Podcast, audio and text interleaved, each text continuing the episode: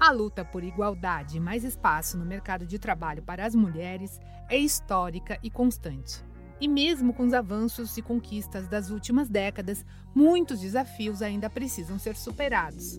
O empreendedorismo se tornou um aliado para ajudar as mulheres na busca por independência financeira, além de torná-las protagonistas de suas próprias histórias. E para falar sobre o assunto, o Sebrae São Paulo preparou essa série com cinco episódios que vão mostrar a força das empreendedoras e os obstáculos enfrentados por elas na hora de empreender.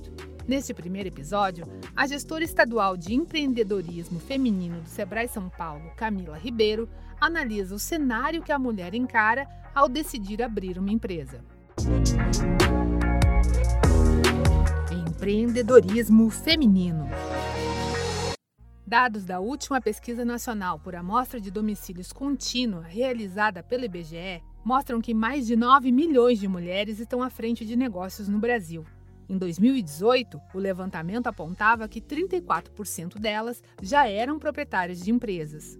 Mesmo que as mulheres estejam cada vez mais presentes no mundo dos negócios, o cenário ainda é desfavorável.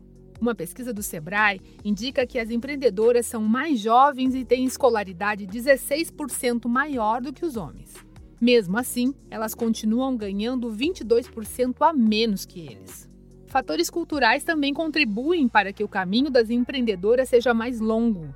A gestora estadual de empreendedorismo feminino do Sebrae São Paulo, Camila Ribeiro, comenta o assunto. As mulheres ainda encaram sim mais nãos do que os homens. Por quê?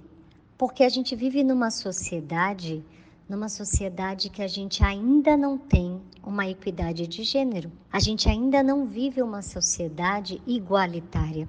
A gente ainda tem sim muitas pessoas que veem a mulher como dona de casa, como se ela só tivesse capacidade para ser assistente, no máximo coordenadora. É assustador falar isso, né? Porque a gente está em 2021, mas a gente precisa falar sobre isso. E a cultura machista, essa cultura, né, que não é igualitária, a gente carrega há muitos anos. Então, essas crenças a gente precisa se livrar delas, essas crenças que nos limitam. A gente vai conseguir fazer isso falando mais sobre isso, nos colocando em contato com essa realidade e transformando essa realidade. Estereótipos do tipo garotas não gostam de matemática ou ciências é uma disciplina para meninos podem contribuir para a construção de crenças limitantes. Segundo dados do IBGE, as mulheres são minoria em cursos de graduação nas áreas ligadas às ciências exatas e produção.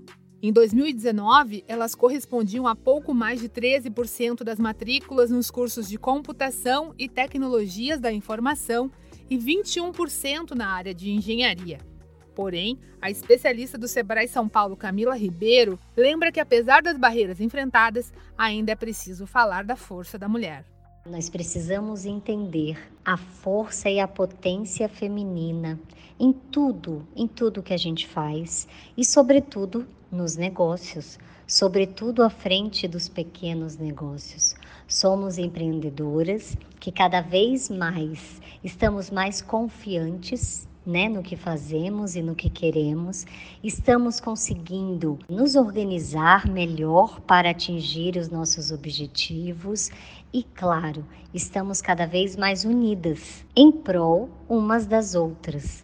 Então, de fato, é uma data para que a gente enfatize a potência da mulher, para que a gente valorize e celebre todas as vitórias, porque quando uma mulher alcança uma vitória, todas nós alcançamos juntas. Mas é fundamental lembrar que a luta vai além do dia 8 de março, o Dia Internacional da Mulher. A busca por uma sociedade mais igualitária deve ser diária. No segundo episódio da nossa série, vamos falar sobre como as empreendedoras enfrentam a crise. Para ouvir os próximos programas, acompanhe o Sebrae São Paulo nas redes sociais. Você acompanhou o primeiro programa da série Empreendedorismo Feminino do Sebrae São Paulo para a agência Sebrae de Notícias. Esta série tem produção, entrevistas e edição de Giovanna Dornelles e locução de Tatiana Pidutra, da Padrinho Conteúdo. Até a próxima!